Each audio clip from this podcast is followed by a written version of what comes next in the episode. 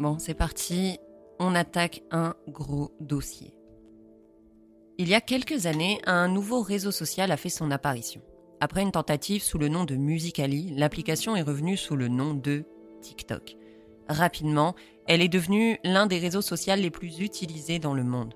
Son principe, des vidéos vraiment courtes, rapides et si possible avec des informations chocs dans l'unique but de faire le buzz. Dans l'enquête de cette semaine, on part à la découverte d'une des facettes de TikTok, une facette que je trouve absolument euh, passionnante mais aussi très étrange, le Mormon Momtok. Alors accroche-toi parce que le sujet de cette semaine va nous emmener beaucoup, beaucoup plus loin que ce que j'avais prévu. Alors que j'étais en train de terminer l'écriture du script de l'enquête, je suis tombée sur une information qui a complètement changé tout ce que j'avais trouvé jusque maintenant. Bref, on commence?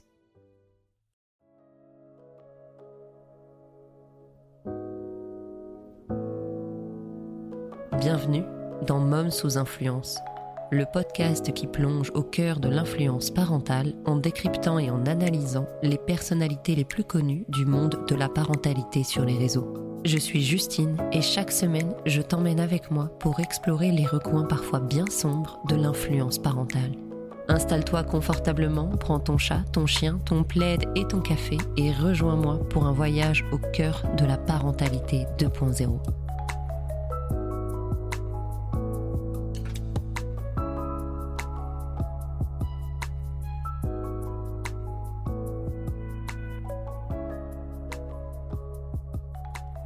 Taylor Frankie Paul. T'as peut-être déjà entendu parler de ce nom, mais si c'est pas le cas, je vais te la présenter très rapidement. Taylor Frankie Paul est né le 23 mai 1994 à Salt Lake City, en Utah. Voilà, euh, j'ai l'impression qu'il se passe beaucoup trop de choses dans, ce, euh, dans cet état. Taylor a grandi dans une famille très aisée et euh, elle fait partie, de fait par sa famille, de la communauté des Mormons. Elle est donc membre de l'Église de Jésus-Christ des Saints des Derniers Jours, la fameuse LDS. Peut-être que parfois tu vois passer ce hashtag, sache que c'est un hashtag pour dire que la personne est mormon. Taylor aurait étudié à Juilliard. Euh, je mets des conditionnels parce que ça c'est un peu, tu sais, euh, sur les raisons, ça invente un peu la vie qu'on veut et tu verras qu'avec Taylor, il y a des choses. voilà, donc je laisse un peu de conditionnel. Mais décidément, hein, il se passe un truc entre l'Utah et après euh, Juilliard. Si tu ne l'as pas écouté, bah, par exemple, dans l'épisode sur Ballerina Farm, sur Anna Nilman, elle a aussi été élève à Juilliard mais elle aurait été diplômée de l'université de Syracuse à New York. C'est entre autres l'université dans laquelle a étudié Joe Biden. Hein. Si tu connais pas Joe, c'est le président actuel des États-Unis. Ou euh, le musicien euh, très sympathique euh, Lou Reed, ou alors la fameuse et très célèbre Dory Shuden, qui est du coup la ministre des Travaux publics du Bhoutan. J'imagine que tu la connaissais comme tout le monde. Donc les parents de Taylor s'appellent Jérémy et Liane May. Son père est gynécologue et sa mère est obstétricienne. Tranquille, euh, tes parents euh, gynéco et obstétriciens. Si toi tu as prévu de faire des enfants, au moins t'es plutôt rassuré. Elle a également euh, un frère et une sœur, donc elle a grandi dans une famille de trois enfants, ce qui pour une famille mormone en Utah, c'est franchement pas beaucoup d'enfants. Alors peut-être que si tu n'es pas habitué aux autres enquêtes, hein, euh, tu te dis bah, c'est déjà pas mal d'avoir trois enfants. Perso, j'ai trois enfants, je trouve que c'est déjà bien. Mais euh, avec le, les Utah Moms, on est habitué à ce qu'elles aient à peu près une dizaine de mômes, hein, donc oui, ça faisait pas, ça faisait léger. Hein. Frankie Paul va rencontrer Tate Paul, celui qui va du coup lui donner son nom de famille de Paul, hein, le 27 novembre 2015, alors que Frankie n'a que 21 ans. Et un peu moins d'un an après, environ le 18 novembre 2016, ils vont se marier. Alors oui, pour nous, avec notre culture en France, on va trouver ça jeune et très rapide. Mais rappelons-nous, ils sont mormons donc en fait, euh, souvent euh, les Mormons se marient très très vite. C'est presque même une longue période de dating pour se marier chez les Mormons, mais bon. Le 31 août 2017, qui est effectivement le plus beau jour de l'année, euh, ils accueillent une petite fille qu'ils vont nommer I. Hein, là encore, je vais pas citer les prénoms des enfants. Hein. Et ensuite, le 18 juin 2020, ils vont accueillir leur petit garçon prénommé O. voilà, on les appellera par l'initiale de leur prénom. Taylor va commencer sérieusement euh, à publier sur son compte TikTok en 2020 alors qu'elle est enceinte du coup de son petit garçon et elle va rapidement devenir virale et atteindre les 4 millions d'abonnés sur TikTok et à peu près 350-360 000 sur Instagram. Taylor maîtrise à la perfection l'art de devenir virale sur les réseaux sociaux. La carrière de TikTokeuse de Taylor née et elle est rapidement devenue une des figures les plus importantes du MomTok, donc la branche de la daronie sur TikTok, anglophone. Ces vidéos TikTok font très souvent plusieurs millions de vues. Alors pourquoi est-ce qu'aujourd'hui je voulais vous parler de Taylor Frankie Paul? En quoi cette figure emblématique du mormon MomTok anglophone, comme on l'appelle, est-elle franchement problématique et sujette à beaucoup euh, de questions? C'est ce que nous allons voir dans l'enquête d'aujourd'hui.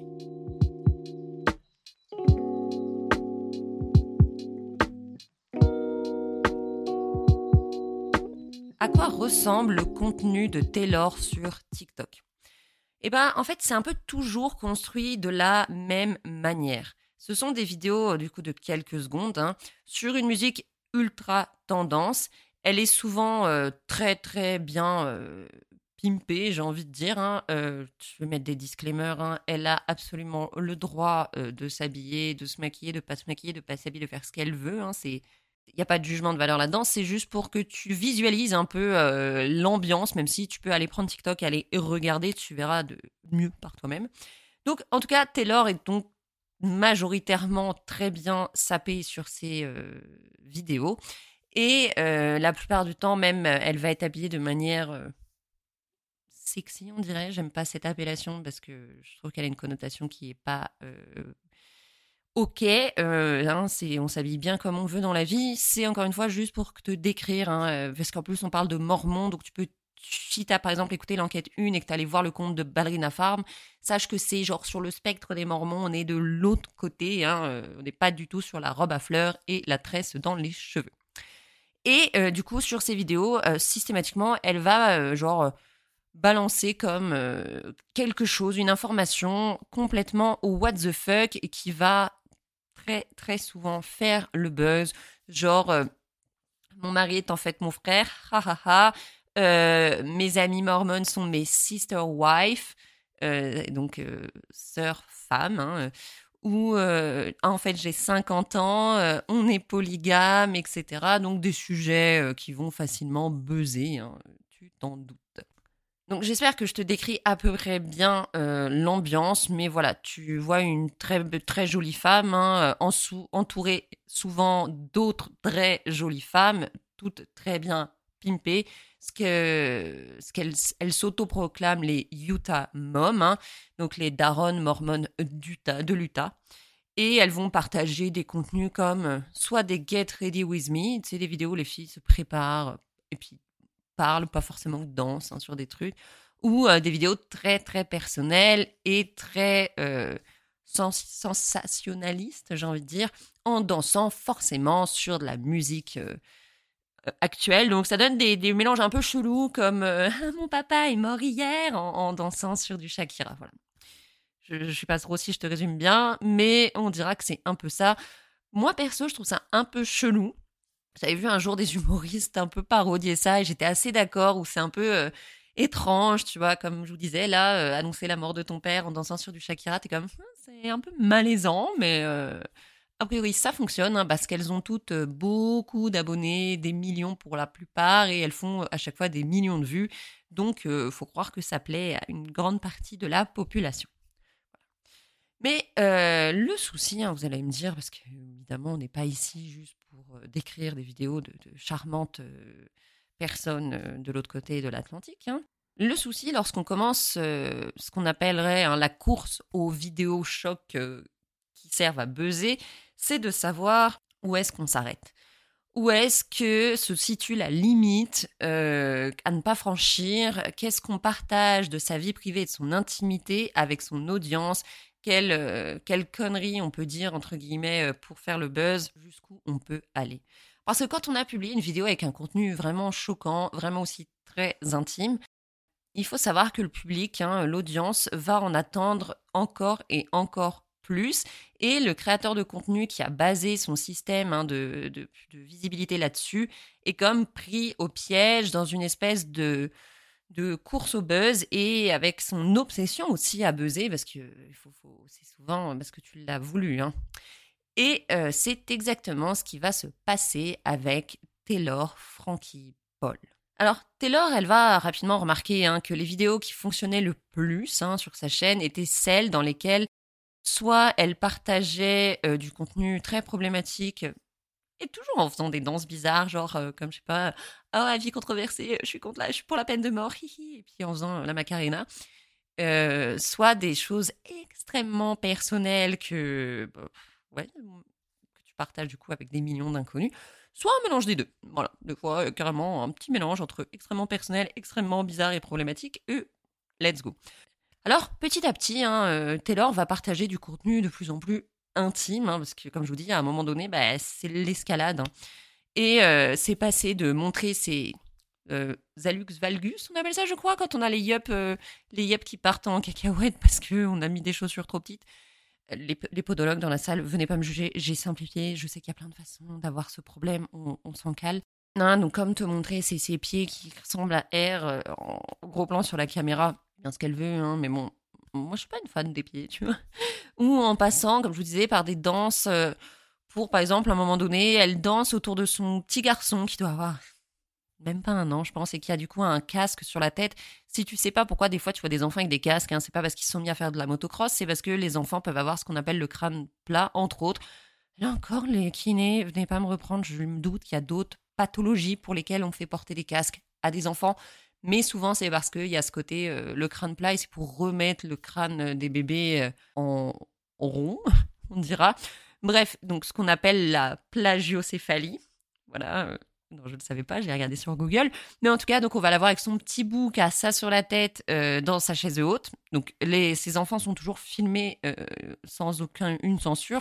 Et elle, elle danse autour en mini short, danse très bien. Hein pour euh, expliquer que son fils a, genre et puis elle, je sais plus comment elle tourne le truc mais en plus c'est pas du tout comme euh, oui c'est ça pour éviter qu'il ait le crâne plat c'est comme genre euh, oui vous moquez pas de son handicap vous voyez c'est toujours tourné de façon très par rapport avec ce qui se passe vraiment parce que c'est pas ça, ça, peut être grave, je me doute, je ne suis pas docteur, etc. Mais il y a beaucoup d'enfants qui ont eu ces petits casques sur la tête pour remettre le, le crâne rond et il n'y a eu aucun problème. Hein.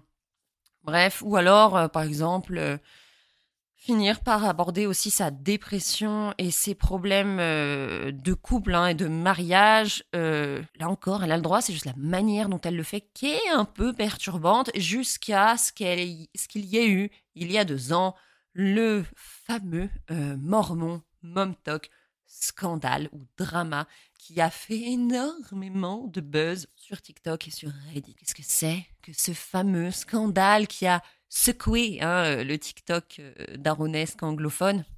Voyons ça tout de suite.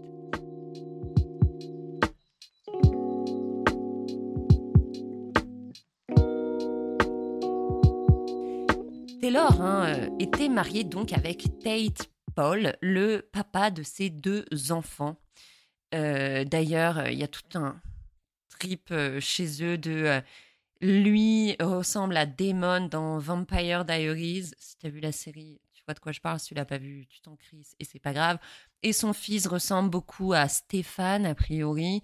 donc c'est que des jokes de non mais en dansant toujours hein, mon fils n'est pas le fils de son père voilà chacun son humour je faites bien ce que vous voulez mais bon bref donc, elle est mariée avec Tate Paul. Hein, comme on a vu, ils étaient jeunes. Lui est plus vieux qu'elle. Pas beaucoup, mais il est plus vieux qu'elle, de ce que j'ai vu. Et euh, du coup, ils postent quotidiennement, hein, c'est quotidiennement des vidéos et souvent tous les deux ensemble. Hein. Je viens de faire un check du son. Euh, des fois, je fais ça, je m'arrête quand j'enregistre et je check le son. J'ai l'impression qu'il y a comme des drops de volume à des moments. J'espère que c'est correct pour vous. Mais bon, voilà, bref.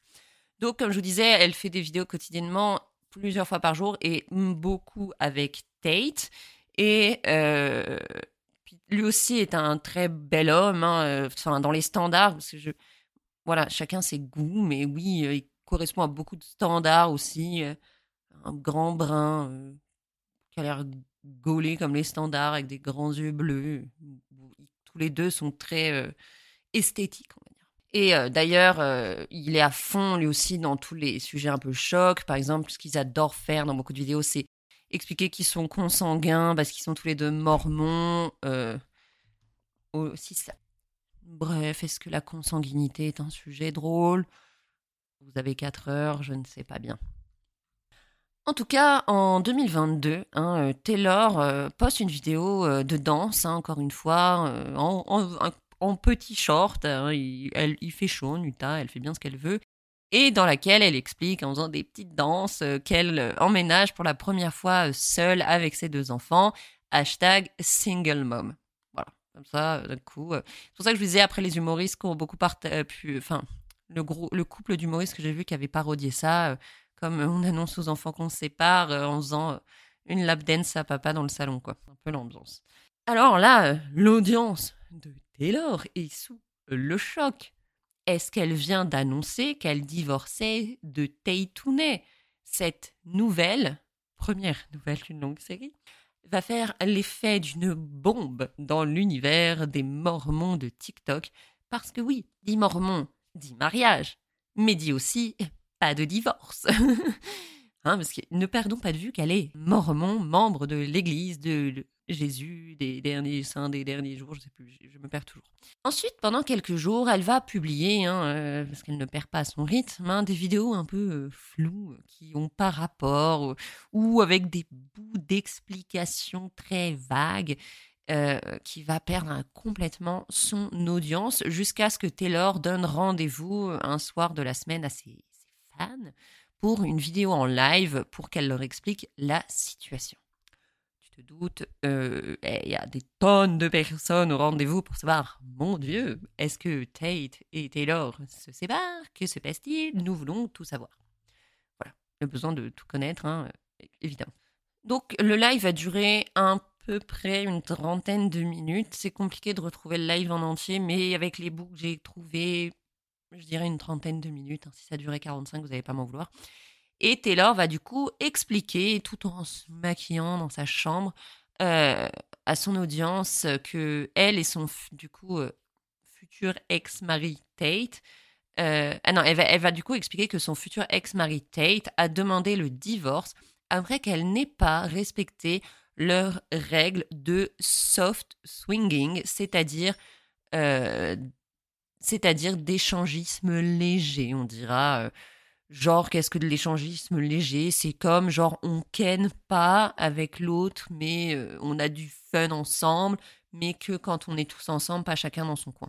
Voilà, en gros, je te simplifie. Je pense que chacun a sa définition du soft swinging, enfin ceux qui le font.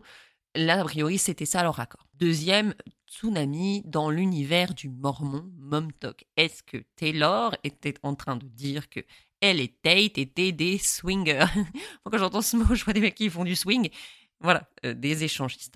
Parce qu'une dimension hein, à garder en tête et dont on avait parlé dans l'épisode, euh, du coup je reviens toujours là-dessus, mais de Ballerina Farm hein, sur Anna Nilman, c'est que euh, la mission hein, des femmes mormons, c'est d'inspirer les autres, d'influencer les autres par leur mode de vie, leur façon de vivre et d'être du coup en étant inspirante de donner envie aux autres femmes non mormones de rejoindre euh, la LDS, genre le FBI, de rejoindre l'église des derniers saints, des derniers jours de je sais plus quoi. Et c'est pour ça que d'ailleurs il y a beaucoup de femmes mormones qui sont influenceuses et qui sont très douées à être influenceuses parce qu'elles vont mettre en avant une vie parfaite que de nombreux Américains, Américaines ont, euh, vont envier. Elles vont être souvent euh, beaucoup dans les standards en fait. Elles vont être belles, sportives, voilà, euh, blondes, grandes, aux yeux bleus, dans les standards Barbie on va dire. Hein. Et elles vivent aussi beaucoup dans des grandes maisons. Elles vont avoir en apparence un mariage heureux avec plein d'enfants qu'elles vont avoir pondus sans aucun problème et qu'elles adorent, etc., etc. c'est genre vraiment le Barbie American Dream euh, à fond les ballons.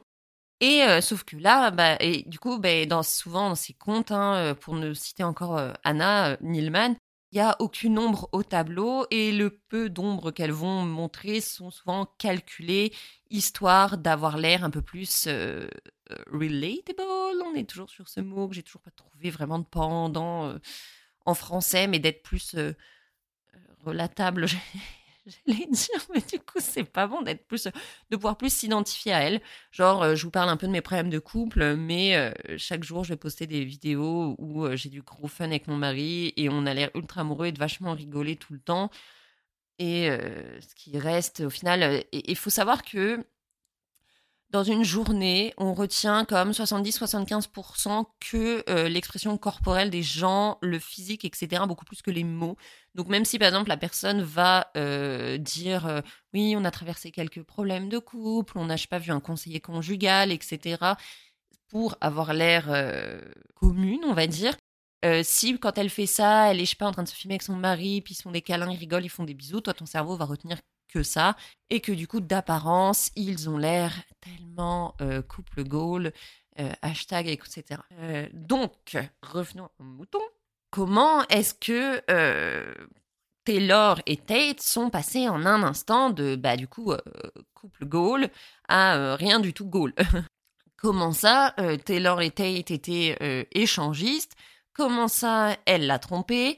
Euh, je rappelle que personnellement, je m'en carlerai, mais euh, je vous explique un peu ce qui s'est passé dans l'univers euh, du MomTok TikTok. Moi, je pour que les gens aient du gros fun. Chacun s'amuse du moment, du, s'amuse comme il veut, du moment que tout le monde est consentant et respectueux.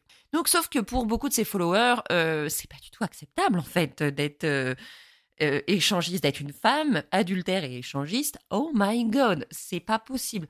Donc, elle va, c'est la joie d'Internet, très très rapidement se faire vraiment insulter, harceler, etc. Ces vidéos euh, qu'elle va publier dans cette période-là, majoritairement autour de ce sujet, vont faire énormément de vues, mais le volume de haine qu'elle reçoit est absolument dégueulasse, euh, sachant que ça, ça ne nous regarde pas. Après, je rejoins ceux qui vont dire oui, mais elle avait qu'à pas le partager oui, elle a choisi de le partager, mais comme on disait dans l'épisode de Clémy Hooper, je ne pense pas que le fait qu'elle ait choisi de le partager donne le droit aux gens d'être des affreuses personnes. Et surtout, il faut savoir que son ex-mari euh, n'a pas reçu de problème d'être échangiste lui. Hein. Hashtag misogynie, tout va bien. Bref, mais on peut se demander pourquoi est-ce que l'audience de Taylor a réagi aussi mal par rapport à tout ça? Pourquoi elle s'est prise, euh, elle s'est pris une aussi grosse vague de haine qu'elle se bouffe toujours deux ans plus tard hein, dans les dents? Et, surtout, qu'est-ce que tout ça implique? En fait, pourquoi les gens sont absolument euh, investis dans ce drama? Mais avant de répondre à toutes ces questions, j'ai envie qu'on aborde le second scandale qui arrivait très rapidement derrière, la concernant. Après son divorce avec Tate, Frankie va rapidement officialiser sa nouvelle relation avec Dakota Mortensen. Dakota étant un garçon, moi aussi la première fois j'ai cru que c'était une jument, je trouve que c'est un nom super pour une jument style Mustang, mais euh, voilà, chacun ses goûts. Euh, c'est un, du coup un, monsieur, euh, et elle fait ce qu'elle veut, hein, mais évidemment, elle s'est prise une seconde vague de haine. Tu sais, c'est comme un tsunami, et après il y a les répliques. Et elle s'est pris comme une seconde vague de haine pour cette mise en couple trop rapidement au goût de son audience. Et euh, en tout cas, quelques mois hein, de relation, pendant quelques mois de relations houleuses, hein, euh, en tout cas d'apparence sur TikTok, à base de on se sépare, je le déteste, oh non, c'est l'homme de ma vie, on, s'aime de très très très fort, non, en fait, c'est qu'un vieux trou du cul fini à la piste. Voilà, euh, ça n'arrête pas. une vidéo va faire de Taylor va faire encore le, buzz, le buzz, hein, le buzz, va faire encore le buzz, mais cette fois, ce n'est pas une vidéo qu'elle va poster elle-même, c'est une vidéo issue de la bodycam d'un officier de police. Alors qu'est-ce qu'une bodycam?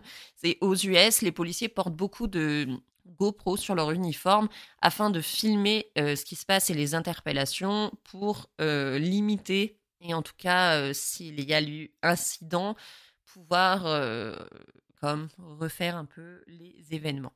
Donc il y a beaucoup de bodycam et aux US, souvent, euh, elles sont publiées. Hein, euh, c'est souvent partagé à la presse, etc. Sur la vidéo, on voit une Taylor en état d'ébriété plutôt très très avancé, dans une chemise genre à carreaux type bûcheron, un peu genre Ouais, fin de soirée bien, bien, bien atteinte par la tease et surtout, euh, malheureusement, la pauvre vraiment en larmes, qui va expliquer euh, une situation aux officiers de police avant qu'elle se fasse en fait passer les menottes et emmener au, euh, à la police, au poste de police. Plus tard, on apprend du coup, hein, grâce à la vidéo, qu'elle va, qu'elle et grâce après à la déclaration du procureur, je sais plus comment ça s'appelle, qu'elle a été arrêtée pour violence domestique et violence sur enfants de moins de 6 ans. Vraisemblablement, hein, euh, parce que encore une fois, euh, toute la vérité euh, n'est pas, hein, c'est difficile de savoir exactement quelle est la vérité vraie, véritable. Hein. Vraisemblablement, d'après les, ah, j'ai perdu le nom là, le truc euh, du tribunal. je sais plus comment ça s'appelle, mais euh, le, pas les témoignages, parce que c'est euh, la conclusion du tribunal. J'ai oublié le nom. Vraisemblablement, Dakota aurait appelé la police parce qu'il aurait été face à une Taylor complètement dépassée par sa colère et qui jetait des chaises et du mobilier en métal sur Dakota et qui a fini par en jeter une sur sa fille de 5 ans qui était du coup assise sur un canapé à côté de Dakota et qui s'est pris du coup la chaise dans la tête et qui, la pauvre chérie, a été blessée à la tête. Elle aurait, Taylor aurait également essayé d'étrangler Dakota et l'aurait frappé de nombreuses fois avec une barre en métal. Alors, moi, je suis, comme je le répète, hein, je ne suis pas du tout qualifiée pour vous dire ce qui s'est passé ou non dans cette maison ce soir-là. Mais euh, il faut savoir que Taylor a plaidé coupable hein, de ce qui s'est passé pour violence domestique en août de euh, cette année, de l'année 2023, et qu'elle doit repasser au tribunal l'année prochaine, je crois, pour comme une histoire de montrer comment elle a changé. Voilà, bref. Mais euh, voilà, encore une fois, on se doute bien qu'elle a fait la une des journaux aux US et qu'elle s'est vous vous en doutez encore, une énième vague de haine. Moi aussi, quand j'ai lu l'histoire de la chaise sur la petite, j'avais un peu la haine contre euh, cette personne que je connais pas, mais euh, en même temps, c'est difficile de savoir exactement ce qui s'est passé. Il n'y a aucune excuse d'acheter une chaise à travers une maison où il y a des enfants, même de jeter une chaise sur une personne, etc. Mais comme quand on creuse un peu ce qui s'est passé, qu'il y a d'autres témoignages, elle aussi, du coup, c'était une réaction parce qu'il est venu la chercher de force à une soirée où elle était entre copines, et elle, elle finalement, elle s'est dit, bah pourquoi pas aller à un concert, et lui a commencé à être insultant, lui dire qu'elle était bourrée, que c'était honteux, machin, machin. Donc c'est quand même un peu toxique aussi dans l'autre sens, même si ça n'excuse pas de jeter les chaises. C'est très compliqué de se positionner, sachant que, euh, comme je vous dis, nous ne sommes point omniscients et que nous ne sommes point euh, habilités à émettre un jugement sur ce qu'il s'est passé. Mais alors, euh, plusieurs questions se posent. Quelle est la frontière entre la sensibilisation de son audience et l'exploitation de la souffrance et des thèmes sensibles tels que la violence conjugale et domestique dans l'unique but de faire du buzz. Quelles sont les conséquences d'une exposition de sa vie privée à un tel niveau? Jusqu'où peut-on aller pour buzzer?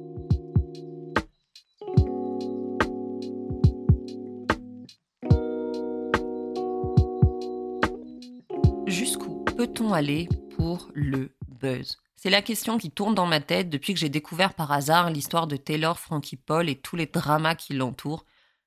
Jusqu'où est-ce qu'on est prêt à s'exposer, à exposer son intimité et d'une certaine façon l'intimité de sa famille, de ses enfants, pour le buzz, pour euh, faire des vues et surtout pour faire de la moula?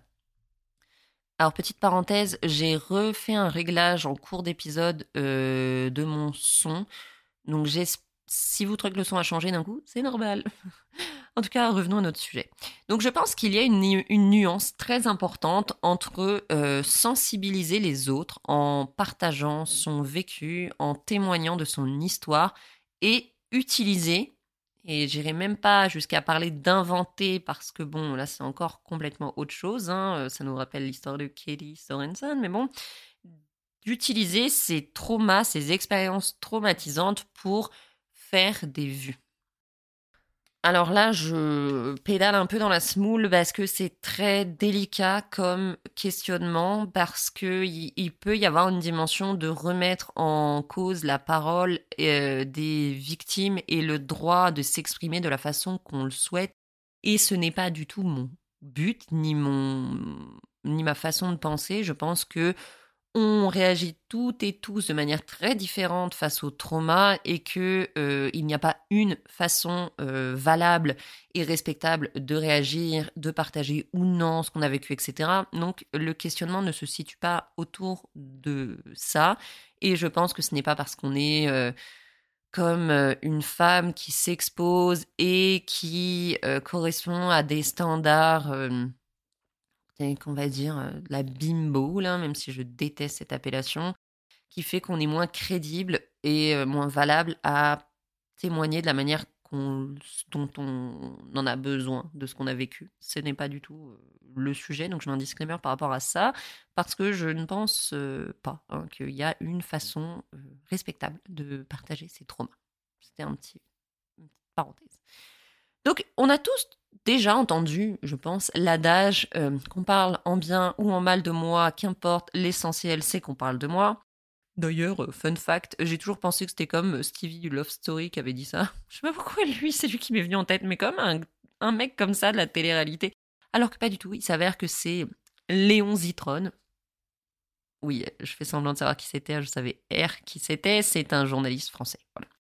Alors je pense que Taylor incarne parfaitement cette façon de voir les choses et la vie. Parce que que ce soit pour commenter des choses négatives ou positives sous ces vidéos, en fait, elle s'en tape. L'important, c'est que les gens commentent, parce que commenter veut dire qu'il y a euh, de l'interaction sur ces vidéos, elles vont être plus mises en avant, plus vues, plus d'interactions, blablabla, et plus de moula dans son compte en banque à la fin du mois, ce qui est concrètement le plus important, j'imagine. Malheureusement, avec le système de rémunération euh, et des algorithmes, mis, des algorithmes oui, mis en place sur les réseaux sociaux et en particulier sur euh, TikTok, les créateurs de contenu sont quand même poussés d'une certaine façon à euh, voir les choses comme ça et à agir comme ça. Et c'est d'ailleurs à cause de ça qu'on finit par regarder en très grande majorité des vidéos qui sont souvent faites pareil, hein, très souvent fausses d'ailleurs, volontairement choquantes dans l'unique but de gérer des interactions en dessous, like, dislike, commentaires, partage, etc. Et c'est du coup aussi comme ça que des utilisateurs volontairement provoquants sont apparus sur les réseaux sociaux et qu'ils vont créer des contenus ignobles, franchement, pour créer, euh, pour forcer en fait d'une certaine façon les viewers à commenter, à réagir à tout ça.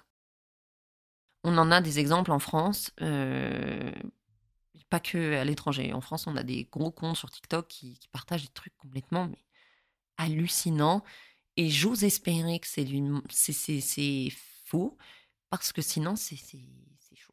Mais bon, en tout cas, pour revenir à Taylor, c'est avec ce système de rémunération hein, qu'elle a plongé petit, petit, petit, petit, petit, qu'elle a plongé petit à petit dans l'oversharing des aspects les plus intimes et choquants de sa vie dans le fait de partager, de surpartager beaucoup trop de choses de son intimité.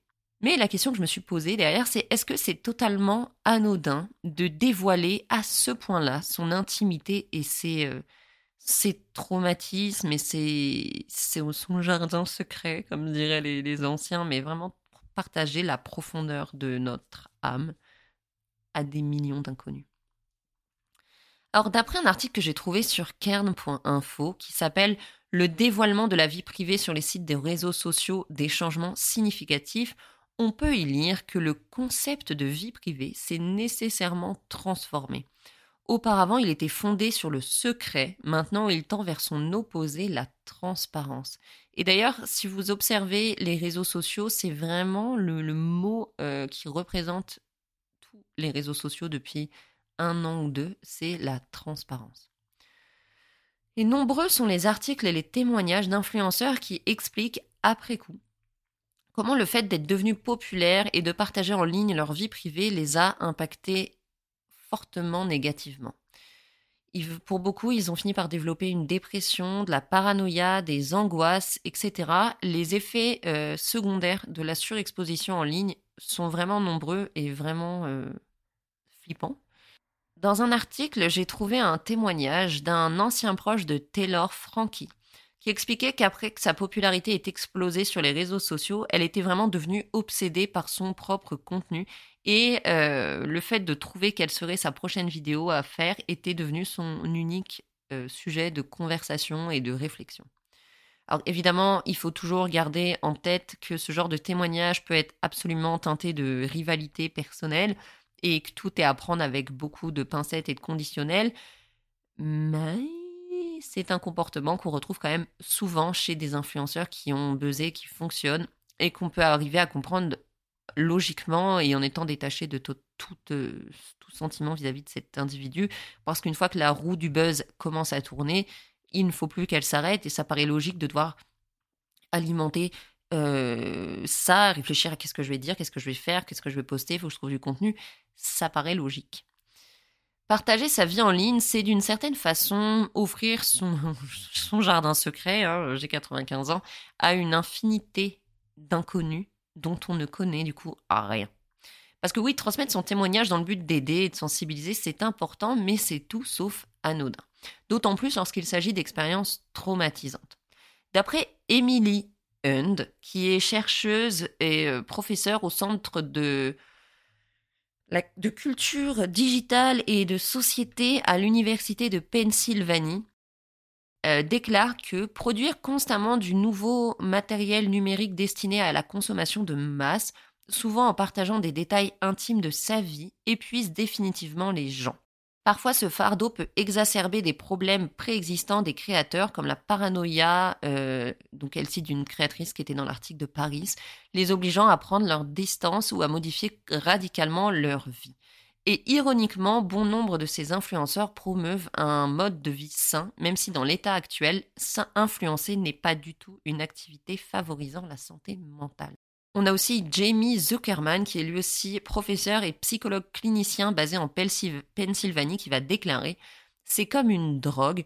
Lorsque les influenceurs n'utilisent pas les médias sociaux, ils subissent un manque de dopamine après avoir été en ligne pendant des heures. Cela les expose à un risque d'anxiété et de dépression encore plus élevé que ceux qui ne gagnent pas leur vie sur Internet, qui peuvent également être victimes de la ruée vers la dopamine des médias sociaux, va expliquer du coup Zuckerman. Ajouter de l'argent et de la renommée au mélange et la combinaison devient particulièrement néfaste. L'influence n'est donc pas anodine, que ce soit pour les followers, que ce soit pour les followers comme pour les influenceurs, comme nous sommes en train de le voir aujourd'hui.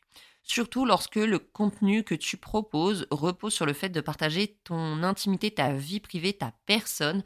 Les implications ne sont donc pas du tout les mêmes que, par exemple, un influenceur, je ne sais pas moi, qui va partager son travail d'illustrateur en ne mettant jamais euh, en avant, en ne parlant jamais de son intime, de sa vie privée. des fois, on ne connaît même pas leur vrai nom. L'impact n'est pas du tout le même. Quand tu partages, euh, quand ton contenu est, basé sur euh, se partager soi, l'impact que ça a sur notre, sa santé mentale n'est pas le même que quand son contenu est euh, son art, par exemple. On peut également s'interroger sur les conséquences du partage de sa vie personnelle en ligne sur son entourage, et en particulier là, comme nous le voyons dans Mom sous influence, sur ses enfants, parce qu'on parle du coup de momfluenceurs. Taylor Frankie Paul a fait le méga buzz en partageant en sans filtre et euh, dans les détails très très personnels euh, sa vie privée. Et nous pouvons nous interroger sur les conséquences au long terme sur ses enfants. Parce que Taylor, elle a 4 millions d'abonnés sur TikTok, euh, comme je vous ai dit, 350, 360, peut-être même 370 000 sur Instagram. Ces vidéos sont vues et partagées en masse par des millions de personnes, des millions de personnes. Genre, c'est beaucoup. En plus, quand tu consommes des réseaux sociaux, tu es comme presque habitué à ce, à ce chiffre. Mais c'est vraiment fucked up. Ça fait vraiment peur, des millions de personnes. Il est donc très peu probable que son entourage réel n'ait jamais vu son contenu. Quand je dis réel, c'est dans la vraie vie. Il est très peu probable que euh, son boulanger ou la maîtresse d'école de ses enfants ne soit pas au courant qu'elle est le père de ses enfants, se sont séparés pour une, affaire de règles d'échangisme non respectées. Il y a quand même peu de chances qu'il ne l'ait jamais vu. Je reprécise hein, que je m'en fous qu'il soit échangiste complet. Euh, échangez-vous, faites bien ce que vous voulez, c'est genre euh, c'est le problème de personne c'est euh, mon interrogation, c'est plutôt la suivante. Est-ce que euh, ça va être réellement bénéfique pour ces enfants que leur entourage à eux soit au courant que maman n'a pas respecté les conditions d'échangisme qu'elle et papa avaient mis en place avec leurs potes? Je sais pas trop, j'ai des doutes. Je je me pose des questions par rapport à tout ça. Parce que oui, en fait, euh, elle, c'est une mère et c'est une femme. Hein, elle a le droit d'être une femme et une personne à part entière en dehors de son rôle de maman. Et euh, cet aspect, euh, sa dimension de, femme est tout autant importante que sa dimension de maman. Et la question ne se poserait absolument pas si elle n'avait pas choisi de partager publiquement des détails de sa vie intime. Hein, ces informations euh, qui ne regardent qu'elle, son ex-mari et du coup les personnes à qui elle faisait du soft swinging. On se poserait pas de questions sur les euh, conséquences sur ses enfants. D'ailleurs, ça se trouve, ses enfants seraient pas au courant. Et je peux te dire que ça se trouve, toi qui m'écoutes et que tes parents sont divorcés, ils sont divorcés pour des histoires pareilles. Et tu le sais pas. Et c'est normal. Je veux dire, on n'a pas expliqué euh, quand tu, te sépares euh, du père ou de la mère de tes enfants. Euh, oui, tu vas l'annoncer à tes enfants, hein, c'est un peu chelou. Mais tu t'es pas obligé de rentrer dans des, des détails de l'intimité comme un moment a quitté papa, est-ce que papa. On dire que je dis encore des gros mots. Je vais arrêter. Mais voilà, hein, on s'est compris. Il y a une dimension de l'intimité du couple qui regarde le couple ou les gens qui, qui viennent jouer à la belote avec le couple. Mais voilà. Récemment, avec les années qui passent, hein, euh, les réseaux sociaux commencent à dater, surtout Facebook et nous, et on commence à lire des témoignages hein, d'enfants, d'influenceurs qui racontent leur calvaire de voir leur vie personnelle et intime étalée devant les yeux d'inconnus. Perso, je sais que j'aurais pas trop aimé que euh, les personnes dans mon lycée sachent que mes parents se sont séparés parce que ma mère euh, ou mon père hein, euh, n'avait pas respecté leurs accords d'échangistes. Je pense que euh, ça m'aurait comme un peu troublé de me dire que euh, Jonathan de mon cours de techno est au courant que mon daron, je sais pas, a quitté ma mère parce que ma mère n'a pas respecté leurs accords d'échangistes qu'ils avaient avec les voisins de palier. Je pense que ça m'aurait mis un petit peu mal à l'aise, déjà au final de connaître la vie intime et sexuelle de mes parents et que toute ma classe le sache aussi. Mais euh, du coup, je me dis, est-ce qu'il faudrait pas quand même trouver le bon dosage entre partager sa vie privée, mais respecter une certaine limite d'exposition qui pourrait avoir un impact sur le long terme sur les enfants? Comme placer le curseur. je suis toujours quelqu'un qui comme trouve le bon ratio, le bon équilibre. J'ai trouvé un article qui condense plusieurs témoignages d'enfants de momfluenceurs et de, en fait, de datefluenceurs, de parents-fluenceurs, et les conclusions sont vraiment flippantes. Alors, je vais vous, je vais vous partager deux, trois euh, témoignages. On a par exemple Caroline, une jeune femme de 28 ans derrière un compte TikTok populaire où elle y publie des sketchs satiriques, qui a perdu le ton comique lorsque l'enfant d'un vlogueur familial lui a envoyé une lettre et a demandé à Caroline de la partager avec ses 2,3 millions de followers. Donc Caroline, c'est une femme qui faisait euh, un TikTok euh, et qui partage des sketchs et qui d'un coup a lu un témoignage en étant comme plus du tout en train de rire. Le témoignage était le suivant. À tous les parents qui envisagent de créer un vlog familial ou de monétiser la vie de leurs enfants sur Internet, voici mon conseil. Vous ne devriez pas le faire. Tout argent que vous recevrez sera grandement éclipsé par des années de souffrance. Votre enfant ne sera jamais normal et je n'ai personnellement jamais consenti à être en ligne. Ça, c'est un premier bout de témoignage. On peut lire aussi. Bien que TikTok soit la dernière version, le partage en ligne de la vie de ses enfants n'est pas nouveau. Cam, 24 ans, qui s'appelle Soft Scorpio sur TikTok, partage des vidéos sur le besoin de protection euh, des enfants avec ses, à l'époque, 160 000 abonnés. Lorsqu'elle était enfant, Cam affirme que sa mère a publié des informations personnelles à son sujet auprès d'environ 10 000 abonnés sur Facebook. 10 000, c'est pas 4 millions, hein, c'est déjà beaucoup. Un jour, alors que Cam avait 12 ans, elle raconte qu'elle rentrait, non, il raconte, c'est un garçon, je crois, qu'il rentrait chez, chez lui après avoir fait du vélo et qu'il a reçu un message d'un homme qui lui disait qu'il les avait vus sortir avec son ami faire du vélo. Cam a commencé à ressentir beaucoup d'anxiété à l'idée de quitter sa maison, et si quelqu'un d'autre le voyait, le reconnaissait grâce à la page Facebook de sa mère. Pour Cam, rien ne semblait impossible. C'est arrivé au point où Cam ne voulait plus rien dire à sa mère sur sa vie parce qu'il avait peur que, que ça soit transformé en du contenu. Lorsqu'il rencontrait de nouvelles personnes, il se demandait s'ils avaient consulté en ligne l'intégralité de son histoire. Au lycée, les autres enfants lui envoyaient des SMS avec des photos embarrassantes qu'il prenait sur la page Facebook de sa mère. Il ne porte même plus le nom légal qu'il a eu à la naissance parce qu'il ne veut plus que les gens euh, le reconnaissent à cause de son empreinte numérique. C'est fucked up. Vous dites ce petit gars, et sa mère avait que 10 000 abonnés, il se faisait bully au lycée parce que les autres allaient prendre des photos sur le Facebook de sa mère, euh, qui elle partage des photos que sa daronne partageait sur lui. Les gens le reconnaissaient dans la rue, du coup il avait l'impression de tout le temps que les gens allaient pouvoir savoir que c'était lui, balancer à sa mère ce qu'il était en train de faire, aller le suivre parce que sa mère racontait toute leur vie privée. C'est flippant. On ne sait pas quel sera l'impact sur nos enfants de partager leur intimité en ligne et je suis persuadée que s'abstenir de partager des informations qui peuvent les concerner est préférable. C'est ce que va déclarer Cam.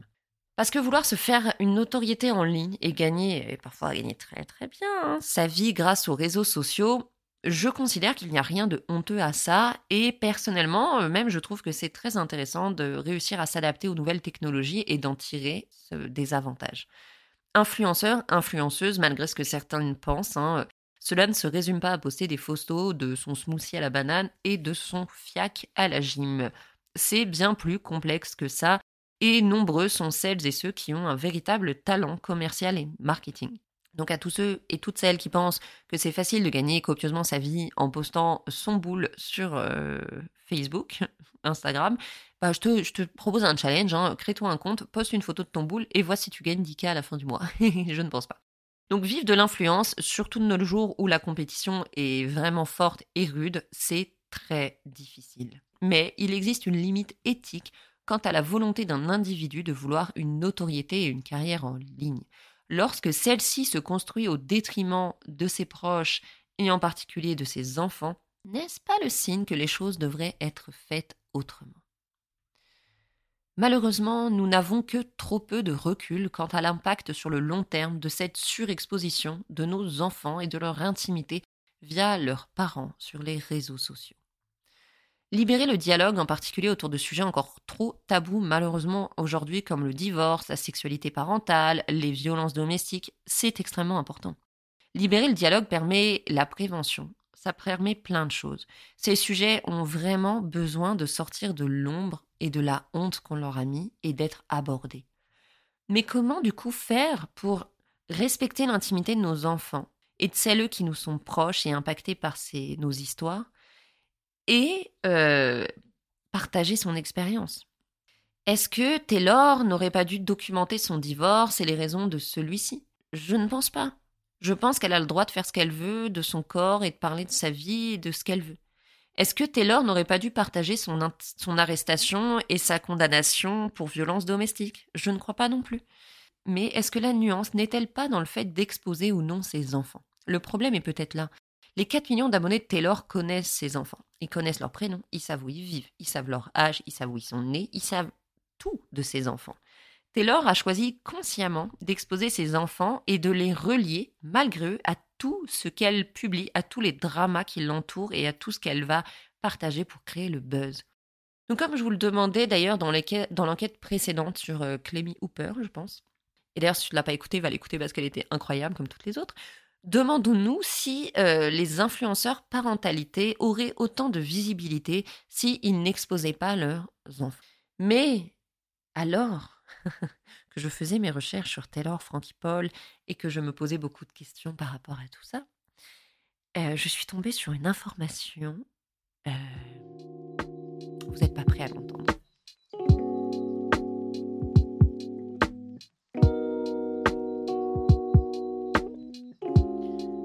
Tu connais le terme euh, plot twist? Pourquoi je parle toujours avec des anglicismes alors que je sais parler? On est en plein dedans. Alors que je parcourais les posts Reddit à la recherche d'informations sur le Mormon Mom Talk Swinger Drama, ah mais ouais, je suis tombée sur ce commentaire. J'ai vraiment regardé euh, les vidéos de Taylor, Miranda et Camille, des Utah Moms, et pourquoi elles vivent toutes dans des maisons aussi basiques Il n'y a pas de décoration, il n'y a pas de cadre au mur, il y a littéralement, littéralement rien comme on trouve dans une vraie maison. Je commence à penser que c'est des fausses maisons. Ensuite, je suis tombée sur celui-là. Le manque de décoration, de photos de famille est tellement bizarre. À certains moments, il y a du bordel en arrière-plan, mais il a l'air tellement stagé. Sur une vidéo, on voit que sur le canapé, il y a une chaussure et un peu de vêtements derrière elle, comme si elle s'habillait dans son salon. Pour être honnête, si j'avais 4 millions d'abonnés, je pense que j'aurais un peu envie de tourner des vidéos dans un endroit un peu plus propre. Franchement, je trouve ça vraiment bizarre, surtout quand on voit le nombre, le, volume d'argent qu'elles ont. Et enfin, je suis tombée sur celui-là. Mec, ils nous ont complètement manipulés avec leurs doigts, comme ils avaient, ils l'avaient prévu dès le départ. Oh putain, quel marketing brillant Tout ce mom talk, euh, tout ce hashtag mom talk ne fait n'est fait que pour euh, n'est créé que pour gagner de plus en plus de followers. Et maintenant, le drama de l'échangisme. Oh mon dieu, c'est juste un stratagème. On n'est pas loin de l'annonce pour OnlyFans. Edith, du commentaire, quand tu rajoutes un petit truc sur Edith. Les gars, la fille mormone innocente, c'est l'une des recherches les plus, euh, les plus en vogue sur les sites de porn.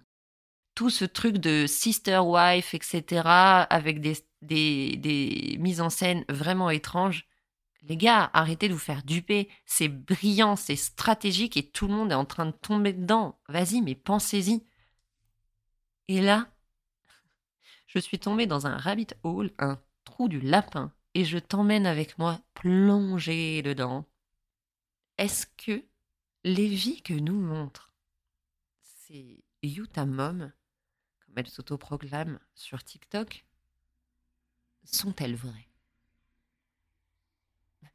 Alors cette question, tu peux te dire, elle peut paraître débile, tu peux te dire, mais attends Justine, ça fait 50 minutes que tu es en train de nous parler d'une fille là, puis tu es en train de nous dire que ça se trouve, sa vie, elle elle est fausse. Mais attends, arrête-toi 5 minutes sur cette hypothèse et réfléchissons ensemble. Et effectivement, ça commence à devenir un peu crédible.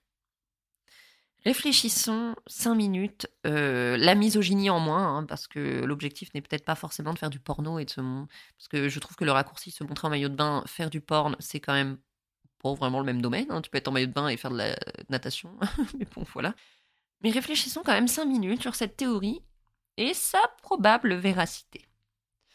Parce que s'inventer une fausse vie pour l'argent, promouvoir quelque chose en ligne et à venir, est-ce que c'est si délirant que ça et est-ce que ça n'est jamais arrivé? Alors déjà, euh, il faut savoir que lorsque les gens font référence au Utah Mom, c'est en fait un groupe de mamans qui sont quand même toutes belles, jeunes, amies, et un groupe dont fait partie Taylor. Elles sont toutes TikTokeuses hein, et publient ensemble des vidéos qui peuvent être perçues comme ambiguës. Moi, je trouve que tu sais, c'est un peu la vibes euh, teenager euh, lycéenne qui, qui, se découvre et se découvre la vie en buvant des DSP et voilà, tu vois. TMTC, t'as capté. Donc effectivement, après être allé faire un tour sur leurs TikTok respectifs, donc il y a Miranda, Camille, il y a Taylor, elles sont plusieurs, je pas les noms, je m'en cale. Effectivement, on peut remarquer un pattern un peu étrange dans toute leur maison. Tout est très sobre. Je ne saurais même pas dire que c'est sobre, tout fait très euh, maison témoin. Hein, euh, il y a zéro décoration zéro marque de vie de famille. Parce qu'elles ont toutes des, des, des, chiards, j'allais dire. Elles ont toutes des gamins. Toutes. Euh, perso, j'ai trois enfants. Hein, et même si je suis ultra maniaque, je ne pourrais pas cacher le fait que j'ai trois enfants dans ma maison. Et, et, là, on n'est que sur des grandes maisons où il y a air, des grands murs blancs partout, du grand euh, sol stratifié, là, gris-bleu, là, comme on voit partout. Tout est immaculé. Déjà, il y, en a qui ont plein de gamins. Moi, je veux dire, mes enfants passent leur vie déjà à marcher en frottant leurs mains sur les murs. Tu te demandes pourquoi. Il y a un problème d'équilibre. je ne sais pas. Donc, tous mes murs sont constamment recouverts de traces de petits doigts. Entre autres choses. Un autre argument que j'ai beaucoup lu et qui est souvent mis en avant du coup dans cette théorie, c'est qu'on ne voit jamais les parties de vie de la famille et en particulier des enfants. Et pour des influenceuses qui surexposent leur vie perso et celle de leurs enfants, parce que comme je vous dis, par contre, les enfants sont filmés tout le temps. Des fois, les, les daronnes, elles vont parler de trucs à la cam, t'as le gamin qui est là, tête en gros plan, avant la maman. C'est vrai que ça peut sembler un peu bizarre. Tout le contenu est filmé dans la même pièce, dans le salon, la plupart du temps, et souvent au même moment, parce que ça se voit, la luminosité, etc. C'est quand même très souvent filmé au même moment. Très étrange. Alors, est-ce que leur limite, c'est de pas filmer la chambre de leurs enfants? C'est bizarre parce que euh, Du coup, je rôde beaucoup sur les, tous les univers de momfluenceurs hein, sur TikTok, YouTube, Instagram, etc. Je peux vous dire que la majorité vont filmer les chambres de leurs gosses, les jouets de leurs enfants, genre les routines de leurs enfants. Donc, il se passe dans d'autres pièces, d'autres moments, des balades. Hein, il y a plein de sortes d'influenceurs parentales. C'est pour ça que je vous cite des trucs complètement différents. Mais c'est bizarre. Un autre argument que je rejoins aussi, c'est c'est le bazar dans les maisons est souvent très étrange. Et là encore, en tant que maman de trois enfants, franchement, je trouve que le bordel est vraiment très étrange. Déjà, euh, quand il y a du, bordel, c'est très, très, très, je pourrais pas me dire encore assez de très pour le signifier, en bordel. Et d'ailleurs, je me demande comment euh, tu peux élever un enfant là-dedans. Il faut savoir que Taylor, elle filme soit dans son salon, soit dans sa salle de bain. La salle de bain, quand je te dis qu'il y a des trucs du sol au plafond, il y a des, des gobelets de boissons moisis sur les comptoirs, j'exagère pas. C'est vraiment étrange d'élever deux enfants là-dedans. Alors après, peut-être qu'effectivement, les enfants ont une autre salle de bain. En réalité, on ne peut pas le savoir, on peut pas en être sûr. Mais c'est chelou. Genre, ça fait vraiment, euh, tu sais, comme salle, euh, room de change euh, avant un tournage où tout le monde a acheté en vrac ses merdes et tout le monde s'en fout. Puis vraiment, c'est presque insalubre. Tu te dis, tu as des enfants là-dedans. Toi, tu filmes ça au KLM, c'est quand même presque insalubre. Il y a, je pense qu'il y a même des gens sur Terre qui sont vus avec les services sociaux parce qu'ils vivaient dans des, conditions comme ça, alors que souvent, c'est des signes de détresse intérieure d'arriver à ce point-là d'insalubrité dans sa maison. Mais bon, voilà, je, comprends les arguments par rapport à, cette théorie que euh, tout ça n'est que du fake et n'est que euh, de la stratégie marketing dans le but de, de, faire des vues et de l'argent. Parce que régulièrement, il y a des grosses chaînes hein, sur les réseaux sociaux qui sont démasquées comme étant complètement fake. Hein, que ce soit des chaînes YouTube, on apprend finalement que tous étaient des acteurs payés et qu'ils avaient des scripts et des rôles à respecter, que ce soit des comptes TikTok, hein, je vous en parlais un peu en début, euh, même dans le TikTok FR, où tout est fake pour faire vraiment du buzz, euh, parce qu'en fait, sinon, à un moment donné, la police serait intervenue et ces gens ne pourraient plus partager ça. Donc, ils sont là depuis plusieurs années, c'est que, croyez-moi, ce qu'ils racontent, c'est de la merde et que les autorités le savent tous ces comptes qui sont là juste pour le buzz et que avec toute une vie euh, complètement stagée. Et c'est la même chose que la télé-réalité en fait. Hein, si tu as été de la génération qui regardait, c'était comment il s'appelait? Les ch'tis, les Marseillais, etc. Il n'y avait rien qui était vrai là-dedans. Tout était euh, fake et tout était créé. Donc, quand on sait toutes ces choses-là, on se dit que c'est pas complètement farfelu et fucked up que ce soit absolument stagé est faux. Et qu'en fait, tout, pas ses enfants, parce qu'on les voit, puis ils ont quand même sacrément la même tronche qu'elle, même si euh, on peut même finir par se dire que c'est des, enfants acteurs, mais bon, moi je trouve qu'ils se ressemblent quand même vachement, et puis qu'on est personne pour décider si c'est ses enfants ou pas. Mais euh, que par contre, ils n'aient pas du tout cette vie-là. Ah, je trouve que c'est quand même vraiment plausible, parce que comme je vous dis, par exemple, bah, elle, elle a deux enfants, tu sais, sur les vidéos, ils sont assis sur le canapé, ils font air, ils ont rien, ils ont pas de jouets, pas de doudou, ils ont, ils ont rien, tu vois. Alors, je veux bien que les vidéos, ce soit que des instants dans une journée. Là encore, moi, je me pose, je fais une danse dans mon salon, je vais voir mon fils passer en train de faire l'hélicoptère avec son dinosaure, mon autre fils après lui courir après et courir avec le chien. Enfin, c'est des enfants, tu vois. Et même s'ils se posent sur le canapé, je peux dire qu'ils vont se poser avec, euh, je sais pas, ils vont jouer avec un truc à côté de toi, puis euh, Là, tu as l'impression que les enfants euh, n'ont pas d'affaires dans cette maison, ne connaissent même pas la, la maison. C'est vraiment, vraiment étrange. Et l'autre fois, par exemple, j'avais vu comme ça, il y a eu tout un. Alors, c'est pas le même sujet, hein, mais il y avait eu tout un. Au, Québec, je crois, il y a eu une chaîne. Euh, en fait, sur le YouTube Kids, il y a eu beaucoup de problèmes avec des chaînes qui euh, rejouaient des trucs de dessins animés connus mais en étant en plus très bizarre, en faisant des choses qui sont quand même plus destinées à des adultes, mais tu vois, comme Elsa qui faisait des trucs chelous, tu vois. Et qu'en fait, euh, et en tournant ça comme, des, gens qui, rigolent dans leur maison et qui tournent ça, puis pour finir, leur apprendre que c'était des troupes de comédiens qui étaient payés en plus, au, payés au lance-pierre, qui, étaient dans des forcés dans des maisons à faire du contenu en masse. Très bizarre. Bref, et que ces chaînes-là euh, ont fini par se faire sauter, et euh, c'était la dimension qu'en fait, c'était des, des collectifs, pas le bon mot parce qu'ils étaient quand même souvent pas très très d'accord pour faire ça, mais d'acteurs euh, enfermés dans des endroits pour créer ce contenu-là, et après le faire paraître comme. euh, c'est volontaire, je sais pas comment dire, mais bon, tu vois. Donc, c'est pas euh, vraiment farfelu hein, de, de se poser cette question, sachant que beaucoup de gens s'inventent des vies, et sachant aussi que Taylor joue en permanence avec des informations volontairement fausses et euh, à semer le doute tout le temps. Par exemple, un grand jeu qu'elle avait, c'était euh, de dire qu'elle avait 50 ans. Puis après, dans d'autres vidéos, euh, quand sais par exemple quel est le pire truc qu'on pense de toi, les gens pensent que j'ai 50 ans, tu vois. Et toujours à entretenir ces trucs bizarres. Et, et après, elle va refaire un autre Q&A, quelqu'un va lui dire Mais t'as vraiment 50 ans ?» Puis elle va faire genre « Qui c'est ?» C'est étrange. Du coup, depuis que je suis cette affaire, là, je me suis, ce que je fais souvent, je m'abonne au compte, enfin, pas je m'abonne, mais tu sais, je le recherche euh, sur Insta, puis du coup, ça reste dans ma barre de recherche. Et euh, après, je vais, tous les jours checker un peu ce qui se passe dessus pour, pour euh, me renseigner. Effectivement, je trouve pas que le contenu que partage Taylor, pour quelqu'un qui overshare à ce point-là sa vie privée, pour quelqu'un qui va beaucoup ouais, rentrer dans des détails très très très très personnels de son intimité, visuellement ce qu'elle montre est à l'opposé. Comme je vous dis, c'est comme majoritairement tourné dans les mêmes pièces. Tu sais, par exemple, si tu prends la famille vlogueuse de base, alors je veux bien, je suis d'accord qu'elle fait pas de vlog, ok? Mais elle est quand même influenceuse euh, parentalité. hein. À la base, c'est ce qu'elle elle se proclamait comme ça, même si très très vite, ça a quand même tombé sur du contenu où oui, il y a ses enfants, mais elle parle pas vraiment de ses enfants.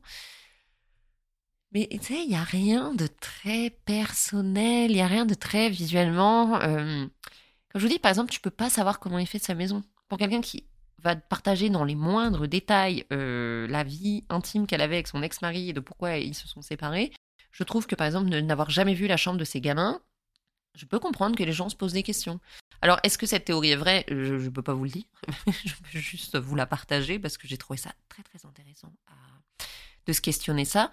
Et c'est vrai qu'il y a aussi cette dimension de, euh, on dirait qu'elles sont toutes sorties euh, d'une agence de casting euh, d'acteurs. C'est un délire. Il y en a aucune qui n'est pas complètement standardisée. Alors, je veux bien que, j'imagine que toi tu- qui m'écoutes, toi et toutes tes pincos, vous êtes incroyables, mais on, est des humains. Genre, on a, on a chacune nos, nos, qualités et euh, nos, nos défauts, entre guillemets, qui sont souvent pas des défauts, mais qui le sont à nos yeux. Que là, c'est très. euh, Tu sais, ça fait l'effet d'une série B à la télé où euh, c'est censé. comment s'appelait ces séries, bon Dieu Plus belle la vie, je crois, ou je sais plus. Et en fait, c'est censé être des personnes comme normales, entre guillemets. Puis tu regardes, tu fais dans quel monde tu vis dans un bled où tous les gens ont l'air d'être des acteurs de, de cinéma, quoi. Et là, c'est un peu ça. C'est euh, vous habitez à quel endroit hein, pour que. D'ailleurs, j'avais vu à un moment donné, elles avaient fait comme un. Je sais plus laquelle d'entre elles, qui avait fait un TikTok, genre, euh, ouais, les femmes mormones sont à part, tu sais, et puis qui montrait toute, toute la gang, là, genre, pour montrer que, genre, ouais, on est trop, trop fraîche.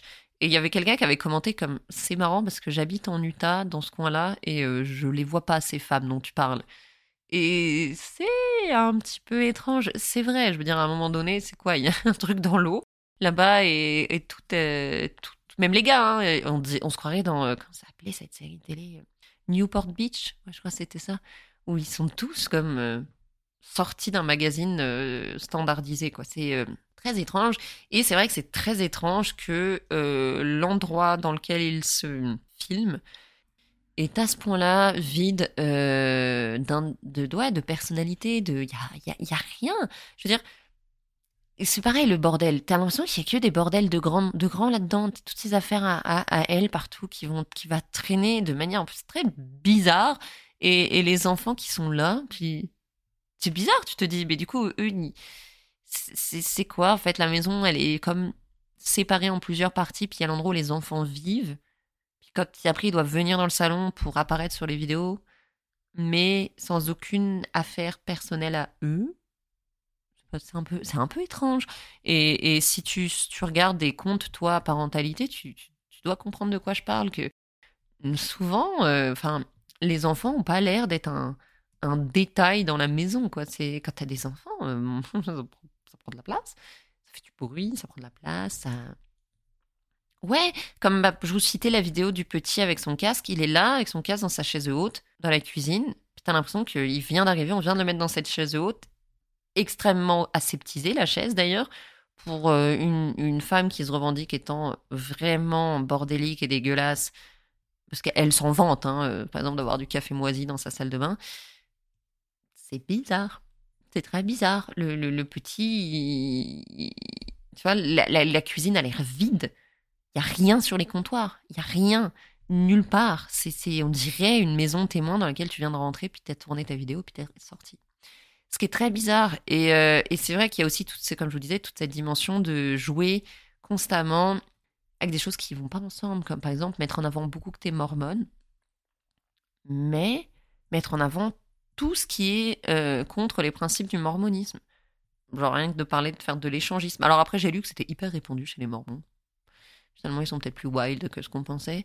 Il y a aussi beaucoup d'hypocrisie, comme chez beaucoup de religieux. Je critique absolument pas la religion. Un, disclaimer là-dessus. Chacun a ses croyances et je pense que c'est important de se respecter dans nos croyances. Je critique euh, des gens, il y a beaucoup de gens qui importent la religion qui sont très hypocrites, on dirait, par rapport à ça, dans le sens où ils sont dans une religion peut-être un peu malgré eux, de naissance, et que du coup, ils se... Ils ne sont pas en fait religieux, ils le sont sur l'étiquette, et donc c'est possible qu'elle soit mormon euh, d'étiquette, mais qu'en fait elle, n'est pas mormon et qu'elle suit aucun précepte du mormonisme. Comme je vous parlais de café pourri, euh, t'es pas censé boire du café quand t'es mormone, donc il y a rien qui va, tu vois, là-dedans c'est étrange. Donc, est-ce qu'elle est réellement mormone ou est-ce que c'est aussi encore ça du fake pour faire le buzz? Et qui rejoint la théorie que j'ai lue plusieurs fois de. Euh, c'est en train juste de créer un espèce de de scénario parfait euh, pour euh, des sites classés au moins de 18 ans, ça peut se tenir. Je suis pas d'accord forcément avec ça, mais je peux comprendre la logique du truc. C'est vrai que c'est c'est vrai que c'est bizarre. Et ce qui vient aussi alimenter cette théorie, c'est de se dire qu'on comprend peut-être plus facilement la distance euh, qu'elle semble avoir dans ses vidéos par rapport aux choses extrêmement personnelles qu'elle partage et aux insultes extrêmement dégueulasses qu'elle reçoit. Parce que c'est vrai que si c'est pas ta vie, à un moment donné, ça touche beaucoup moins. Et après, par contre, je remets des, des, des, des warnings là-dessus. On n'est personne pour juger. Hein. Tu peux être la plus mal du monde et apparaître toujours vraiment de bonne humeur sur euh, tes vidéos et même face aux autres. Euh, tu peux réagir de, la, de façon complètement différente par rapport aux choses. Donc, tout ça, ce n'est que des théories. Ce ne sont que des suppositions. Je suis tombée dessus et je me suis. Ça m'a comme retourné le cerveau de me dire Ah ouais, mais en fait, c'est ça se trouve. C'est ça en fait. Donc je trouvais ça euh, intéressant d'en parler ici, même si la dimension à la base importante dont je voulais parler dans cette enquête, c'était vraiment euh, quel est l'impact potentiel que peut avoir une surexposition de son intimité, de sa vie privée sur euh, les enfants d'influenceurs à long terme. Je pense que c'est vraiment des questions qui sont importantes à se poser. Je pense qu'on est dans une génération qui a mais maintenant que c'est comme ça fait partie de la vie de tout à chacun, les réseaux sociaux, l'exposition, le blabla, etc. Ce changement de paradigme concernant la vie privée, hein, qui est du coup plus du tout secrète maintenant, mais qui est dans la transparence. Toutes ces choses-là, ça fait partie euh, de notre génération maintenant, mais c'était pas le cas avant. Donc forcément, il y a beaucoup de questions en rapport avec tout ça qui, qui viennent, et je pense d'adaptation à prendre avec le temps. Euh, je pense pas qu'il faille être dans la haine et dans euh, le, la critique euh, non constructive et négative vis-à-vis euh, d'influenceurs parentalité qui ont choisi d'exposer leurs enfants, parce que je ne pense pas qu'on choisit d'exposer ses enfants volontairement pour leur nuire. Loin de là, je pense que très peu sont ceux qui sont réellement des exploiteurs d'enfants. Hein, je pense que parfois, euh, la, seule explication à ça, c'est qu'on aime nos enfants, ils font partie de notre vie et on trouve qu'ils sont merveilleux, donc on veut juste les montrer aux, au reste du monde, ou des fois, genre, on n'a même pas réfléchi au fait qu'on est en train de les montrer. Ils sont, genre, quand t'as des enfants, ils font partie de ta vie intégralement, ils sont, ils sont tout le temps là, j'allais dire, donc euh, forcément, c'est plus compliqué de pas les montrer et de pas les faire apparaître sur quelque chose, sur une vidéo, surtout quand tu partages ton contenu, quand tu partages ton quotidien que de pas les que de pas les montrer. tu vois, ça demande beaucoup plus d'organisation de pas montrer tes enfants que de les que de les montrer. Oui, c'était dans ce sens-là. Donc euh, voilà, je pense que euh, ici on fait beaucoup d'analyses de euh, de tout ce monde-là, ce monde impitoyable de l'influence parentale, mais je pense qu'il faut le faire de façon constructive pour tout le monde. Les enfants, les parents, les influenceurs, ceux qui ne le sont pas, ceux qui consomment le contenu, ceux qui ne le consomment pas, etc.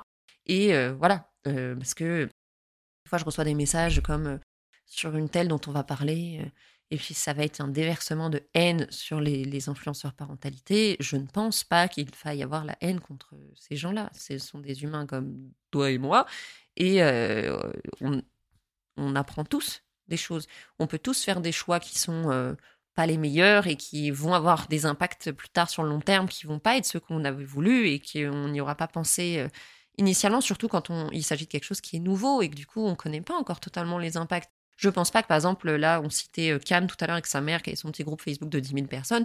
Je ne pense pas que l'objectif de cette femme était de nuire à son enfant et que du coup ça a eu un impact sur son enfant malgré elle. Mais est-ce que si cette personne on lui avait dit euh, est-ce que tu vas avoir 10 000 followers, c'est 10 000 followers, tu, tu gagnes pas ta vie. Hein. Euh, au détriment euh, de la santé mentale et de l'avenir de ton enfant, j'ai des doutes quant au fait qu'elle aurait dit ah bah ouais carrément, c'est possible. Il y a des trous de balles dans tout, les... partout, mais euh, je ne crois pas que ce soit le cas de tout le monde. Voilà. Donc il faut garder ça en tête. On apprend, tout le monde apprend. Les influenceurs apprennent, moi j'apprends, toi t'apprends. On est tous en train d'apprendre à tout moment. Donc euh, voilà, ça se trouve. Et, on voit aussi ces derniers temps des gens qui exposaient leurs enfants et qui ont choisi de plus les exposer. J'ai vu des témoignages aussi comme ça euh, de, de, gens qui ont arrêté. J'avais eu le témoignage d'une femme euh, qui était Instagrammeuse, je pense, qui partageait beaucoup de photos de ses enfants parce qu'elle était, elle les aime, elle les trouve géniaux et elle les montre en photo. ils sont tout le temps partie de son quotidien. Puis un jour, elle a commencé à, à recevoir beaucoup de commentaires très méchants par rapport à sa fille ou son fils, je sais plus. Mais tu sais, en plus, les gens peuvent être des sacrés euh, sauvages mal commodes, quoi, sur les réseaux. Donc, elle recevoir plein d'insultes sur le physique de sa gamine et elle s'est dit, mais quoi? Et du coup, à partir de là, elle a complètement tout effacé en une nuit, tout contenu où il y avait ses enfants et plus jamais elle les a montrés. Donc, on apprend tous. Et même ces gens-là apprennent. Et je pense que là, on est sur une, euh, en bas d'un, sur la d'une marche je sais plus comment je veux parler. Ça fait une heure et quart, les gars, que je parle. Mais on est comme à l'aube de comprendre plein de nouvelles choses et d'adapter plein de nouvelles, d'adapter la façon de faire de beaucoup de choses. Donc euh, voilà. Et même par exemple Taylor, si sa vie est vraie, par exemple, je pense qu'on ne peut pas euh, la juger et, être dans la haine par rapport à, elle, parce qu'elle va trigger des choses chez certaines personnes qui regardent son contenu et euh, qu'elle va réveiller des mauvaises facettes réactionnaires chez certaines personnes qui vont avoir envie de l'insulter. C'est pas correct, on fait pas ça. C'est un humain comme, comme nous, nous tous, et nous, nous nous devons le respect. Et euh, même si les autres n'agissent pas comme nous, même si par exemple pour nous ça nous paraît, nous complètement euh, logique qu'il ne faut pas exposer ses enfants, que blablabla, que ça peut avoir des impacts négatifs, bah, c'est peut-être logique pour certains, mais ça ne l'est pas pour d'autres, et ça ne veut pas dire que les autres ne sont pas des personnes respectables, que nous devons considérer avec humanité et euh, bienveillance, même si ce mot est fucked up. Et voilà, c'était un petit parallèle, un petit paragraphe à la fin, mais euh, je trouvais que c'était important d'en parler. Pour revenir à notre sujet, hein, tout le monde peut s'inventer une vie en ligne et comme on le disait, comme je vous le disais, Taylor, elle, elle fait ça en permanence, elle joue en permanence avec ça. Donc l'hypothèse que sa vie entière soit de l'acting dans le but de faire des vues, elle n'est pas complètement euh, délirante. Et parce que, ouais, les réseaux sociaux, c'est ça aussi. C'est une, vitrine qu'on présente exactement comme on a envie de la présenter. Tout le monde peut s'inventer life et faire croire absolument n'importe quoi. Et euh, comme je vous le disais, hein, comme l'enquête de Katie Sorenson, faire croire complètement le pire. Dans cet épisode, on a abordé hein, euh, la question de l'impact de l'oversharing de sa vie privée sur, les enfants à l'avenir. Je pense qu'on peut continuer, vraiment que c'est important de continuer de se questionner euh, sur notre responsabilité, la responsabilité des utilisateurs et des créateurs de contenu sur les réseaux sociaux quant à l'avenir de nos enfants. Descends de là. Attends, déjà un chien, pot de colle qui vient de monter sur moi. Je pense que c'est très important de libérer la parole euh, des hommes, des femmes, des personnes non binaires par rapport à tous les traumas, le vécu qu'on peut avoir et qu'il faut qu'on puisse parler, comme je vous le disais, surtout par rapport à tous ces sujets importants euh, de, qui ont besoin de sortir de l'ombre, de la honte qu'on leur a mis pendant des décennies. Je veux dire, je pense que c'est important euh, et de faciliter cette euh, libération de la parole, de faciliter euh, le fait de, de, pouvoir s'exprimer de manière sécuritaire et saine. c'est important que les gens puissent le faire, c'est important que les gens puissent l'écouter sainement s'ils en ont l'envie et ou pas s'ils n'ont pas envie d'entendre parler de ces choses-là pour plein de raisons. Si vous entendez des booms tout le temps, c'est mon nunuche de demi-neurone de chien qui veut absolument être sous mon bureau, qui commence à être trop bas pour lui, qui devient trop grand et qui fait que de se cogner dedans. Bref. Voilà, je pense qu'il y a plein de choses à faire encore sur toutes ces choses-là. Et euh, je pense que ce sont des sujets très importants et qu'il faut euh, continuer à, à, il faut continuer de se questionner, de réfléchir, de trouver les manières les plus saines et euh, et positive de faire euh, toutes ces choses-là, que ce soit des témoignages, de l'écoute, de la sensibilisation, etc. Mais je pense, hein, comme d'habitude, euh, qu'il faut aussi s'interroger sur notre propre utilisation des réseaux sociaux et dans la façon dont on consomme euh, du contenu en ligne. Est-ce que on est là euh, Pourquoi on est sur les réseaux sociaux? Pourquoi on consomme ce contenu? Pourquoi ça nous va nous trigger ou pas de cette façon-là ou pas? Je pense que s'interroger en permanence sur notre façon de consommer les choses et de percevoir les choses, c'est très important aussi parce qu'on est des membres euh, actifs de tout ce système-là. Donc c'est important. Qu'est-ce qu'on alimente avec notre comportement sur Internet? Qu'est-ce que on soutient? Voilà toujours se poser des questions parce que, comme je vous l'ai dit déjà dans plusieurs épisodes, son like, son temps de visionnage, c'est aussi une façon de voter. Hein, c'est aussi une façon de mettre en avant certaines choses ou, ou pas. Donc, euh, c'est pas euh, anodin. Donc, il faut savoir qu'on a du pouvoir entre nos mains et qu'est-ce qu'on veut faire de ce pouvoir, qu'est-ce qu'on veut soutenir, qu'est-ce qu'on veut mettre en avant. C'est beaucoup de choses auxquelles il faut se. de questions auxquelles penser. C'était du coup l'histoire de Taylor Frankie Paul et euh, du Mormon Mom Talk drama euh, TikTok, euh, ce que tu veux. J'espère que cette enquête t'a plu. N'hésite pas, je le fais jamais assez. Rejoins-moi sur Instagram, c'est at le réveil du cœur. Euh, ce qui était, c'est mon compte en fait à moi. Euh, j'ai pas, le compte euh, qui s'appelle Mom sous influence, mais j'ai pas le time. Donc je publie tout sur le Réveil du cœur. C'est là où vous avez les trailers quand les épisodes sortent. C'est là où on échange ensemble. c'est vrai que je publie beaucoup moins de choses qu'avant sur mon Insta parce que j'ai beaucoup moins de temps. Hein, c'est fou. mais voilà, les enquêtes me prennent beaucoup de temps. j'ai à cœur qu'elles soient pleines d'informations vrai au maximum, vérifié. Donc ça prend du temps à faire. Ça prend du temps de faire le montage. Euh, ça me prend du temps de faire les trailers. Et à côté de ça, bah, j'ai trois enfants, ça prend du temps. j'ai un chien avec un demi-neurone, il me prend du temps. J'ai un chat qui me prend du temps. Putain, ils me prennent tous du temps.